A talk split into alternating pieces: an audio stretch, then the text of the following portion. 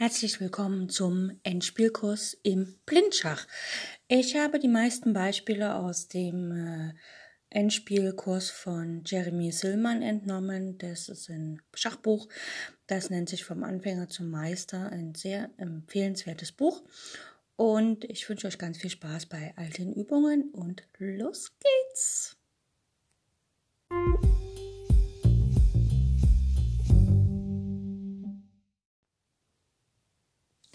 Zum Aufwärmen schauen wir uns eine Aufgabe an, ähm, die an sich für jeden Spieler sehr leicht sein sollte. Im Blindschach kann sie allerdings ähm, etwas eine Herausforderung sein. Okay, wir haben vier weiße Figuren auf schwarzen Feldern und vier schwarze Figuren auf weißen Feldern. Los geht's. Der weiße König steht auf F2, das ist ein schwarzes Feld, und die weiße Dame steht auf B8, das ist auch ein schwarzes Feld sowie zwei weiße Bauern, einen auf G3 und H4, das ist der auf der Diagonalen E1, F2, G3, H4, das sind auch alles schwarze Felder. Also König F2, Dame B8, Bauer G3 und Bauer H4. Schwarz. Hat den König auf G4, also der hat nicht so viele Felder, wo er hin kann. Ne, der äh, wird durch die Bauern auf den schwarzen Feldern begrenzt und ähm, kann nicht nach F3 wegen den König auf F2. Und es gibt eine schwarze Dame auf H1 sowie zwei schwarze Bauern, einen auf G6 und H5. Wer schwarz am Zug wird er höchstwahrscheinlich einfach ähm, Dame F3 Schach spielen und wenn der König weggegangen ist, folgt dann Dame schlägt G3 Schach. Die Damen tauschen sich und Schwarz kann noch den H4-Bauern schlagen und würde wahrscheinlich die Partie für sich gewinnen. Aber es ist ja immer so, dass wir schauen müssen, wer am Zug ist und hier ist Weiß am Zug. Und dann schauen wir uns mal so ein bisschen die Stellung an. Äh, schön wäre ja, wenn Weiß auch diesen Trick machen könnte, allerdings äh, kommt er nicht so recht an den. Mm, also er müsste sozusagen das Feld F3 abdecken, wo die Dame Schach sagen will und er müsste den Bauern auf G6 angreifen. Leider gelingt ihm das nicht so recht. Und äh, dann schauen wir mal. Der schwarze König kann nicht nach H5 gehen, wegen seinem Bauern auf H5. Er kann nicht nach G5 gehen, wegen dem Bauern auf H4, den Weißen. Er kann allerdings noch nach F5 gehen. Er kann nicht nach F4 gehen, wegen dem Bauern auf G3. Er kann nicht nach F3, wegen dem König auf F2. Und er kann auch nach H3 gehen. Gut. Nach G3 kann er auch nicht, weil ja der König auf F2 steht. Das heißt, wenn wir ihn matt setzen wollen, müssten wir das Feld, wo er steht, bedrohen, also das Feld G4, das Feld H3 und das Feld F5 kontrollieren. Das sind Felder auf einer Diagonalen und jetzt schauen wir mal, wo die Diagonale hingeht. Sie geht von H3, G4, F5, E6, D7, C8. Und dann schauen wir, kann die Dame da hingehen. Äh, wir können auch noch schauen, ob die Dame H1 auf dieser Diagonale sich irgendwo dazwischen werfen kann. Kann sie nicht. Und die anderen beiden Bauern auf G6 und H5 können sich auch nicht auf die Diagonale werfen, falls da Schach kommt. Jetzt müssen wir nur noch schauen. Wir wollen ja die Diagonale C8, H3 erreichen. Unsere Dame selbst steht auf B8. Das heißt, es wäre doch möglich, Dame C8 zu spielen. So, Dame C8 bietet dem König Schach. Er kann nirgendwo mehr hingehen und die Felder F5 und H3 werden auch von der Dame auf C8 kontrolliert und damit ist es Schachmatt.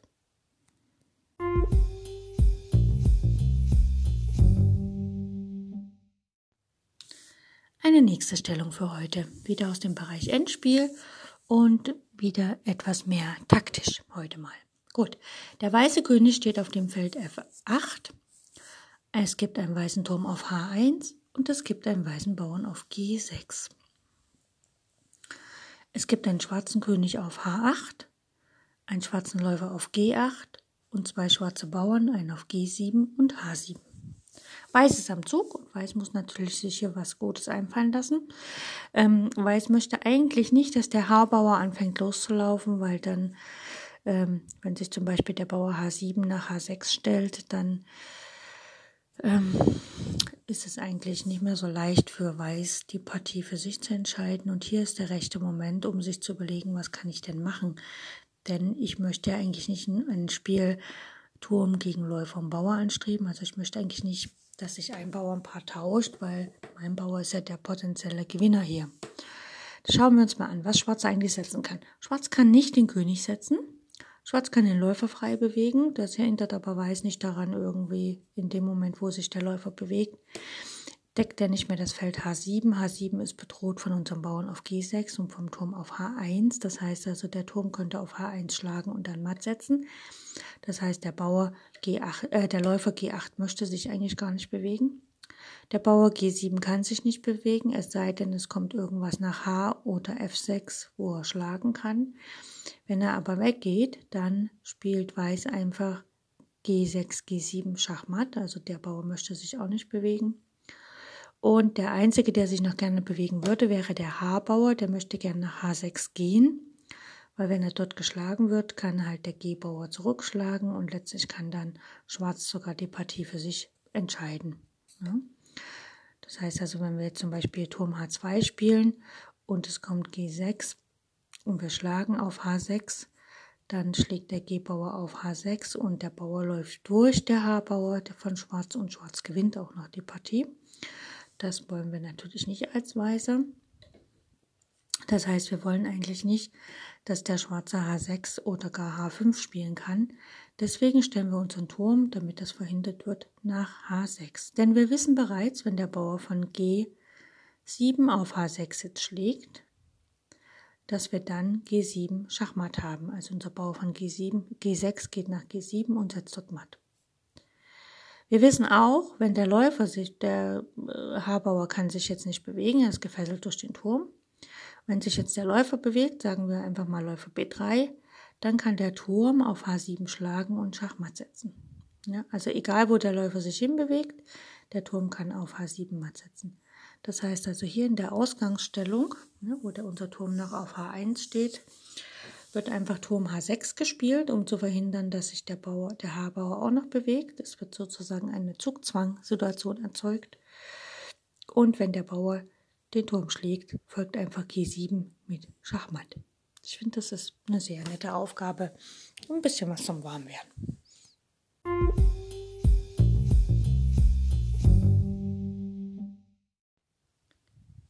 Nächste kleine Aufgabe für heute, wieder aus dem Bereich Endspiel und wieder aus dem Bereich Zugzwang. Also wir wollen unseren Gegner zwingen, etwas zu tun, was er nicht so mag. Gut.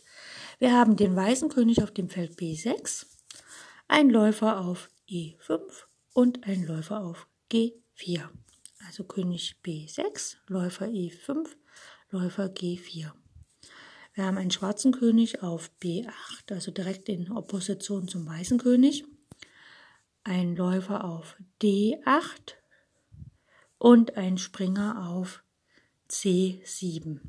Der Springer von C7 würde gerne ziehen und uns Schach sagen, kann er aber nicht, weil er dann selber vom Läufer auf E5 im Schach steht. Also der Springer auf C7 steht momentan in einer echten Fesselung. Er kann überhaupt nicht ziehen.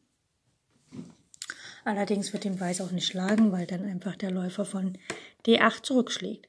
Das heißt, hier ist die Aufgabe, äh, den König, äh, ja, den Läufer von D8 zu zwingen, woanders hinzugehen.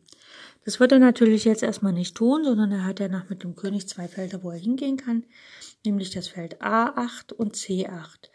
Beides sind weiße Felder, das heißt also, es wäre cool, wenn wir unseren weißfeldrigen Läufer auf das Feld B7 bringen könnten und der König auf B8 steht so dass dann der schwarze Läufer ziehen muss und wir einfach Läufer C7, Läufer schlägt C7 spielen können, was dann sogar in der Folge Schachmatt wäre. Jetzt ist es aber so, wir können ja unseren Läufer nicht einfach ähm, von der diagonalen H3 C8 abführen, weil wir wollen ja eigentlich, dass der weiße, der schwarze König im ersten Zug nach A8 geht, damit wir dann mit einem Schach unser Feld ähm, das Feld B7 erreichen. Jetzt ist es aber so, wenn wir jetzt sagen wir mal, wir spielen Läufer A3. Gut, der König ist gezwungen nach A8 zu gehen und jetzt spielen wir Läufer G2 Schach. Das Dumme ist, dass der Springer von C7 auf die lange Diagonale gehen kann, also zum Beispiel Springer D5 spielen kann und dann stehen wir selber im Schach. Dann haben wir gar nichts erreicht. Beide schwarze Figuren sind wieder aktiv und wir haben Mühe, ähm, ja, wir können uns vielleicht die Uhr anhalten und Remis machen oder so. Also das wollen wir nicht. Wir wollen also so im zweiten Zug Schach bieten, dass der Springer nicht dazwischen gehen kann. Und da gibt es nur ein Feld, nämlich das Feld C6, was das erreicht. B7 ist ja unser Endziel, das erreichen wir im Moment noch nicht, weil wir können nicht Läufer C8 spielen, schlägt der König ja. Also spielen wir im ersten Zug, wir wollen das Feld C 6 erreichen, weil D5 schlägt ja nur der Springer, das macht keinen Sinn. Und alle anderen Felder, die weiter davon weg sind, ähm, kann der Springer dazwischen ziehen. Also, wenn wir nach C3 wollen, ist der erste, äh, nach C6 wollen, ist der erste Zugläufer D7. Wir bleiben auf unseren Diagonalen. Der König kann nicht nach C8. Der Springer setzt nicht, der Läufer hat keine Lust zu setzen. Also König A8. Und jetzt kommt unser Trick. Wir bieten mit dem Läufer auf C6 Schach, Läufer von D7 nach C6 Schach. Der König muss wieder zurück nach B8 und jetzt haben wir unser Ziel erreicht. Unser Läufer geht nach B7. Er kontrolliert quasi das Feld A8 und C8 gleichzeitig. Der Springer kann nicht setzen, ist immer, ist jetzt wieder echt gefesselt. Das heißt, der Läufer von D8 muss ziehen, von mir aus Läufer E7 und dann machen wir Läufer schlägt C7, was sogar Schachmatt ist. Also eine hübsche Zugzwangaufgabe, die äh, ein bisschen Denken erfordert, aber mit ein bisschen Tüfteln kommt man eigentlich relativ gut auf die Lösung, was hier natürlich im Blindschach nicht ganz so einfach ist. Also wie gesagt, wenn ihr Schwierigkeiten habt, holt euch ein Brett dazu und macht es auf dem Brett.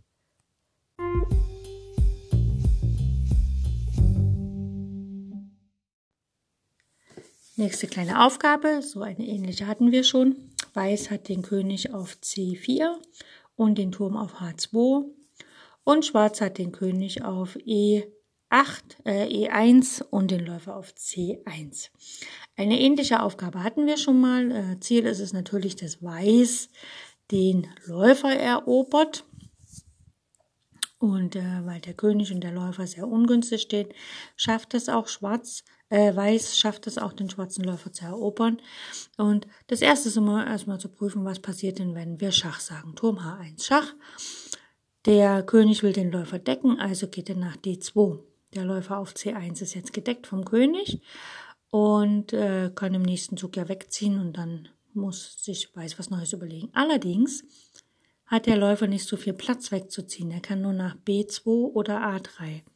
Das heißt, wenn Weiß jetzt geschickt König B3 spielt, dann kontrolliert er diese beiden Felder, wo der Läufer hin kann. Und egal was Schwarz jetzt zieht, im nächsten Zug fällt der Läufer. Also zieht er mit dem König weg, König E2 zum Beispiel, kommt Turm, schlägt C1. Oder spielt der Läufer A3, dann kommt König schlägt A3. Oder spielt der Läufer B3, dann äh, B2, dann kommt König schlägt B2. Das heißt also, der Läufer geht verloren und Weiß gewinnt das Endspiel. Eine ähnliche Aufgabe hatten wir schon mal. Das ist mal gut, mal so ein Motiv zu wiederholen.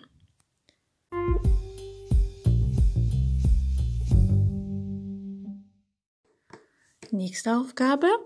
Ein bisschen was aus dem Bereich Endspiel und ähm, ich möchte vorher etwas erklären und zwar folgendes.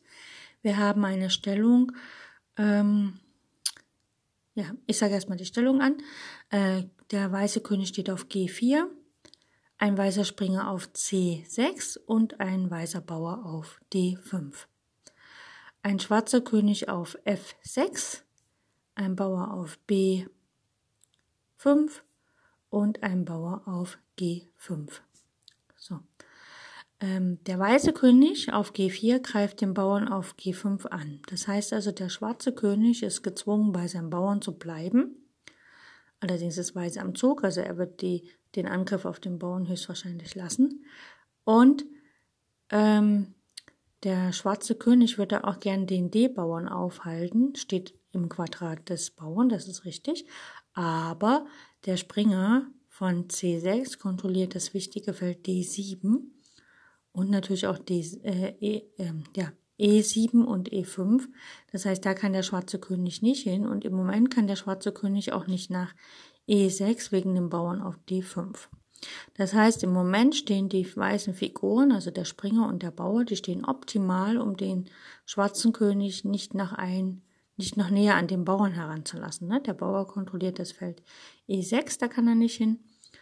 Und der Springer E7 und E5, das heißt, der schwarze König kann nicht auf die E-Linie, aber er möchte gerne immer das Feld E6 kontrollieren. Im Falle, dass der Bauer nach D6 geht, dann kann Schwarz einfach König E6 spielen und den Bauern gewinnen, weil der Springer kann, wenn er neben jemanden steht, den nicht direkt im nächsten Zug decken. So, das heißt also, der schwarze König hat zwei Aufgaben. Er muss immer in der Lage sein, den Bauern auf G5 zu decken und er muss immer in der Lage sein, äh, nach E6 zu gehen. Diese beiden Aufgaben kann er ständig erfüllen, indem er auf dem Feld F6 und F5 hin und her pendelt. Wenn er jetzt allerdings am Zug wäre, wo unser weißer König noch auf G4 steht, dann könnte er nicht nach F5 pendeln, weil das Feld wird kontrolliert vom weißen König. Ja, jetzt haben wir aber das Dilemma, dass Weiß dran ist. Weiß möchte nicht den Springer ziehen, er möchte ja nicht die E-Linie freigeben für den König und er möchte auch nicht den Bauern ziehen, er möchte ja nicht das Feld E6 für den schwarzen König freigeben. Er muss also seinen König ziehen. Gut, fangen wir mal an, er spielt einfach König G3. Ach so, noch ein, eine Sache. Ähm, der weiße König ähm, möchte quasi das Zugrecht jetzt an den schwarzen König übergeben. Der schwarze König hat nur zwei Felder, wo er hin und her tippeln kann, das Feld F6 und F5, um seine Aufgaben zu erfüllen. Der Weiße möchte aber in dem Moment, wo der schwarze König auf F6 steht, möchte er auf das Feld G4 gehen, sodass dann schwarz dran ist. Und das, er kann das Feld G4 von zwei Feldern aus erreichen, nämlich vom Feld F3 und G3 aus. Ja? Das heißt, dass er drei Felder zur Verfügung, während Schwarz nur zwei Felder zur Verfügung hat.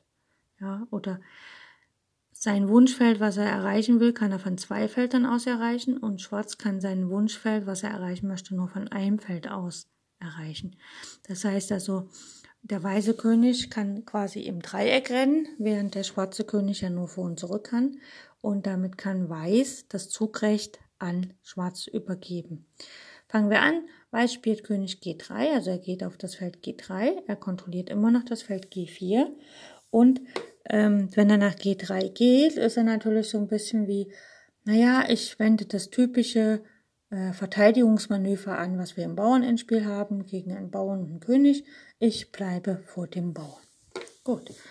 Schwarz hat keine Wahl, er muss König F5 spielen, weil wenn er was anderes macht, wenn er jetzt zum Beispiel König G6 spielt, dann läuft der D-Bauer von dem Weißen los. Und Weiß getreu der Verteidigung, die wir haben, wenn wir gegen einen Bauern spielen, spielt König F3. Ja? Schwarz muss nach F6, der will ja beide Aufgaben erfüllen, das Feld E6 kontrollieren und den Bauern auf G5. Und jetzt kann Weiß König G4 spielen. Jetzt haben wir die gleiche Stellung wie am Anfang, nur der Unterschied ist, dass jetzt Schwarz am Zug ist.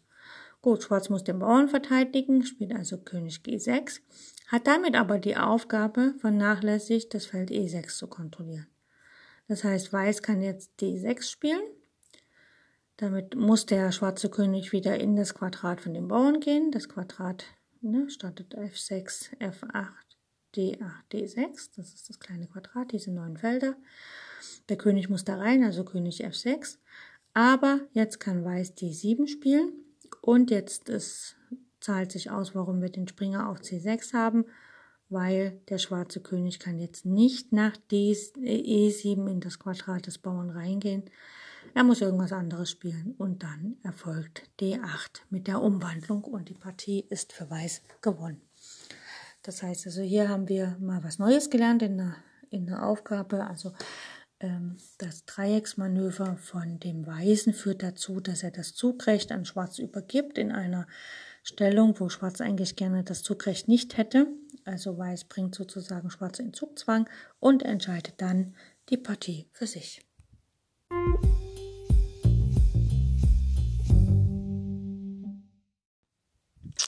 Nächste Stellung. Weiß hat ein König auf G3 und drei Bauern, einen auf A3, B2 und H4, Heinrich 4. Schwarz hat den König auf H5 und einen Bauern auf A7, B6 und G4. Ähm, wenn wir uns die Stellung anschauen, beide haben zwei Bauern auf der, jeweils ein Bauern auf der A- und B-Linie. Ein Bauer davon steht noch auf der Grund, also in der Grundposition, in der Ausgangsstellung kann damit einen Doppelschritt machen und einer ist quasi schon ein Feld weit vorgerutscht. Und am Königsflügel, da stehen der, sind das quasi zwei Freibauern. Der Weiße hat einen Randbauer, der Schwarze hat praktisch den Springerbauer. Und dort entscheidet, wer am Zug ist. Also wenn Weiß am Zug ist, muss er seinen Bauern verlassen, wird die Partie dann höchstwahrscheinlich verlieren. Wenn Schwarz am Zug ist, und er hat keine anderen, also wenn es nur diese Stellung gäbe, wenn Schwarz am Zug ist, müsste er auch ziehen und Weiß kann den Bauern auf G4 schlagen und damit würde die Partie höchstwahrscheinlich dennoch Remis enden, aber Weiß kann dann erstmal nicht mehr verlieren. Das heißt, die Weiß ist hier am Zug. Weiß möchte hier erreichen, dass Schwarz zieht und er möchte in dem Moment aber noch mindestens einen der Bauern auf der A und B-Linie übrig haben, weil dann kann er den H4-Bauern als entfernten Freibauern nutzen der den schwarzen König ablenkt und er kann dann rüber zum äh, zur A- oder B-Linie laufen und dort dann die Partie für sich entscheiden. So, wie fängt man hier am besten an? Mein Tipp ist, wenn wir noch einen Bauern in der Grundstellung haben, mit dem wir entweder ein oder zwei Züge vorsetzen können, also praktisch ein oder zwei, einen einfachen Schritt oder einen Doppelschritt machen können, dann bleibt der Bauer dort auch stehen, bis der Gegner so etwas nicht mehr hat. Also, wir haben jetzt hier den B-Bauern, das heißt, dem, der B-Bauer kann einen Doppelschritt machen oder einen einfachen Schritt, das kann aber der A-Bauer vom Schwarzen auch. Das heißt, wir warten jetzt hier erstmal ab, bis Schwarz sich entscheidet, wie viele Schritte er mit dem A-Bauern machen will. Denn wir wollen ja, dass unsere Bauern so stehen, dass wenn Schwarz einen Bauern zieht, wir den dann schlagen können und durchziehen können. Oder dass Schwarz halt seine Bauern nicht mehr bewegen kann, ohne Nachteil zu erreichen und er den König bewegt und wir den G4-Bauern schlagen können. Das heißt, es wäre fatal, wenn wir jetzt einfach B4 spielen würden. Stattdessen spielen wir einfach A4. A4. Das erlaubt Schwarz nicht B5 zu spielen, weil dann können wir schlagen den Bauern. Und es erlaubt natürlich Schwarz auch nicht den König zu ziehen, weil wir können ja dann G4 schlagen. So, Schwarz hat jetzt die Wahl. Er kann entweder A6 spielen oder A5. Lassen wir ihm mal einen Doppelschritt machen, A5. Dann machen wir folgendes. Äh, der A-Bauer kann sich nicht mehr bewegen. Das heißt, ähm, der, wenn der B-Bauer nach vorne zieht, dann können wir den schlagen und ziehen ein. Beziehungsweise wenn der König wegzieht, können wir ja den G4-Bauern schlagen.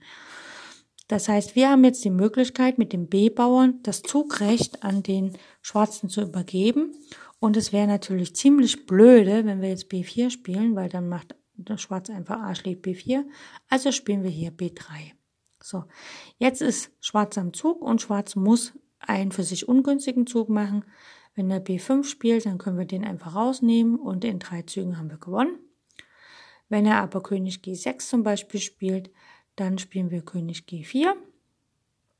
König schlägt G4 und haben dann die Möglichkeit, mit dem H-Bauern den König abzulenken und mit unserem eigenen König ein, zwei, drei, vier, fünf Schritte zu machen, die Bauern abzukassieren. Das sind dann sieben Schritte und dann läuft unser Bauer noch durch mit vier Schritten. Das sind dann elf Schritte insgesamt, die wir bis zum Einzug brauchen. Und der schwarze König kann dem nicht hinterhergehen, weil nach eins, eins, zwei, drei, vier Schritten ist er bereits aus dem Quadrat vom H-Bauern und der bräuchte dann nur noch vier Schritte, um einzuziehen. Ne? Das geht also nicht gut. Wenn jetzt nach unserem genialen ersten Zug A4 Schwarz aber nur A6 spielt, was dann? Dann nützt es uns nichts, wenn wir B3 spielen, weil dann kommt immer, dann kommt A5 und wir sind im Zugzwang, also Weiß ist dann im Zugzwang. Deshalb wird hier der Doppelschritt eingesetzt, B4. So. Egal welchen Bauern äh, Schwarz jetzt vorsetzt, sagen wir mal, er spielt A5, dann spielen wir einfach B5. Ne? Die Bauern sind wieder festgelegt. Jetzt muss Schwarz seinen König setzen, König G6 und wir können auf G4 schlagen. Wir können wieder rüberlaufen, ne? also wenn der schwarze König jetzt rüberläuft, bleiben wir in Opposition zu ihm, bis er weit genug weg ist von unserem Haarbauern, beziehungsweise bis wir, äh, sagen wir mal, auf D4 zu stehen kommen. Dann können wir den Haarbauern bewegen, der schwarze König muss zum Haarbauern laufen und wir können von D4 1, 2, 3 Schritte, um den Bauern zu schlagen. Vierter Schritt, um aus dem Weg zu gehen und dann haben wir noch drei Schritte, um sozusagen einzuziehen. Also in sieben Zügen haben wir dann quasi auch gewonnen. Gut, die war ein bisschen schwieriger, aber wir wollen uns ja auch steigern und ein bisschen unseren Geist strecken, um besser zu werden.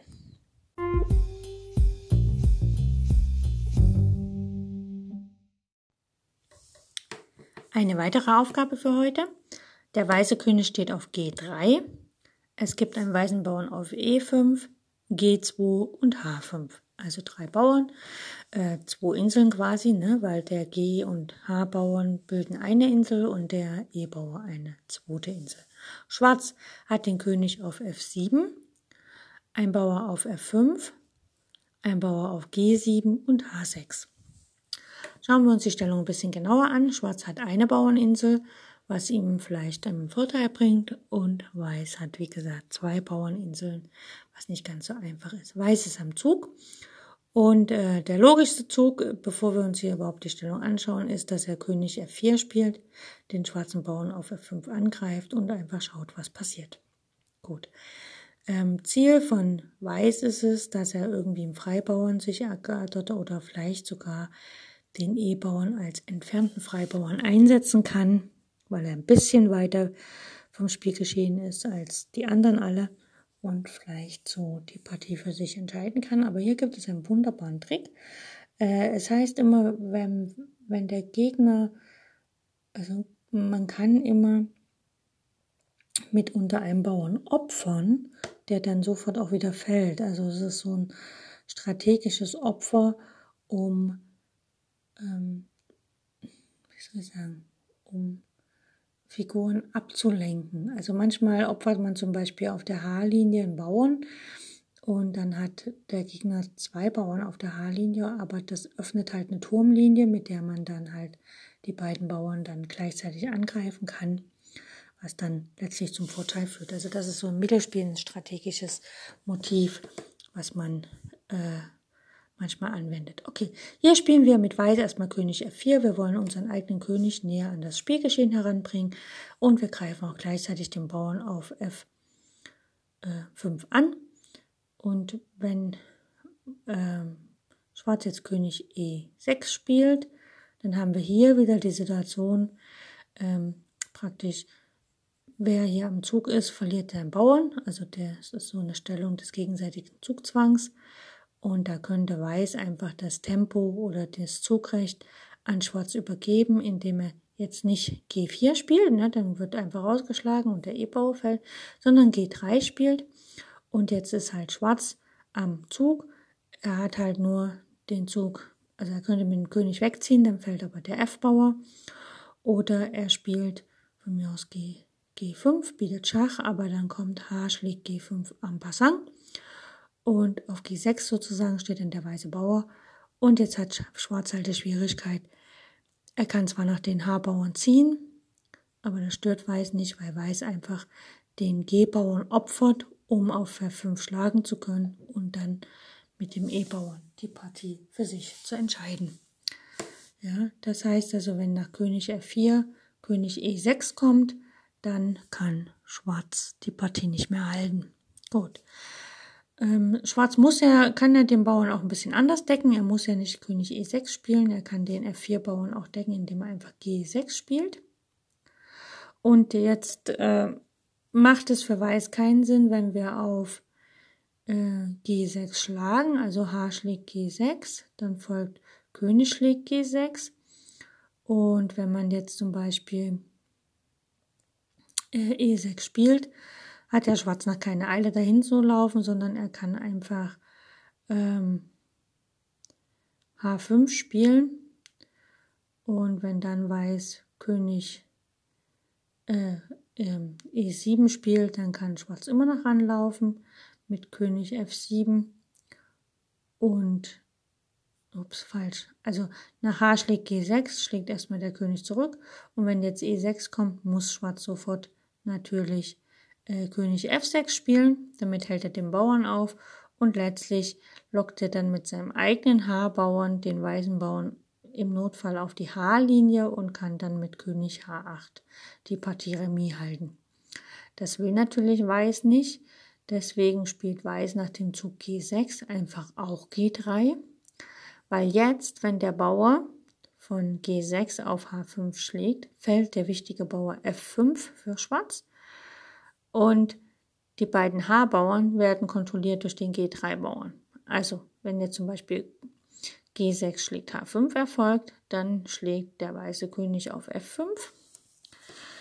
Ähm, und man kann halt einfach sagen, dass das dann, also Schwarz hat dann keine Chance mehr, die Partie für sich zu entscheiden, weil wenn der schwarze König jetzt zum Beispiel nach E7 geht, dann spielt Weiß äh, E6.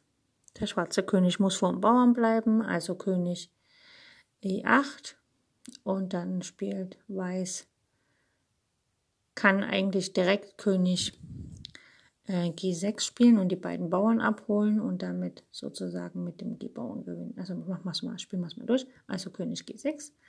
Von mir aus spielt Schwarz jetzt König E7. Wir schlagen einmal auf H6.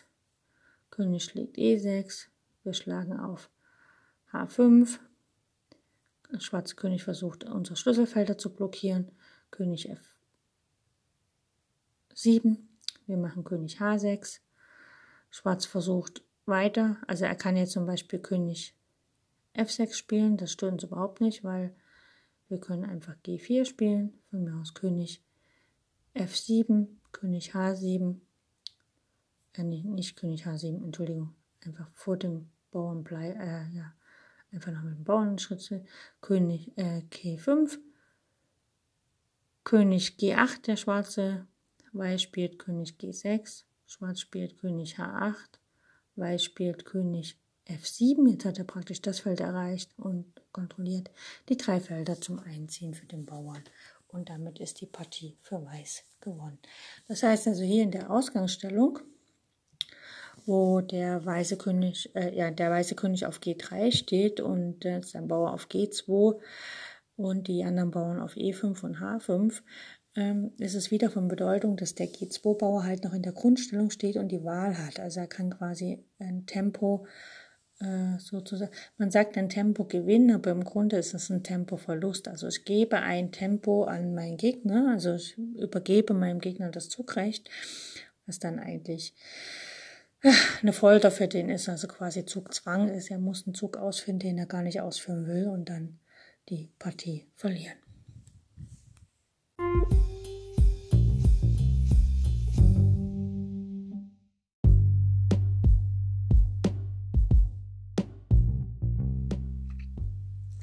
In jüngster Zeit ist die Bedeutung des Endspiels stark gewachsen.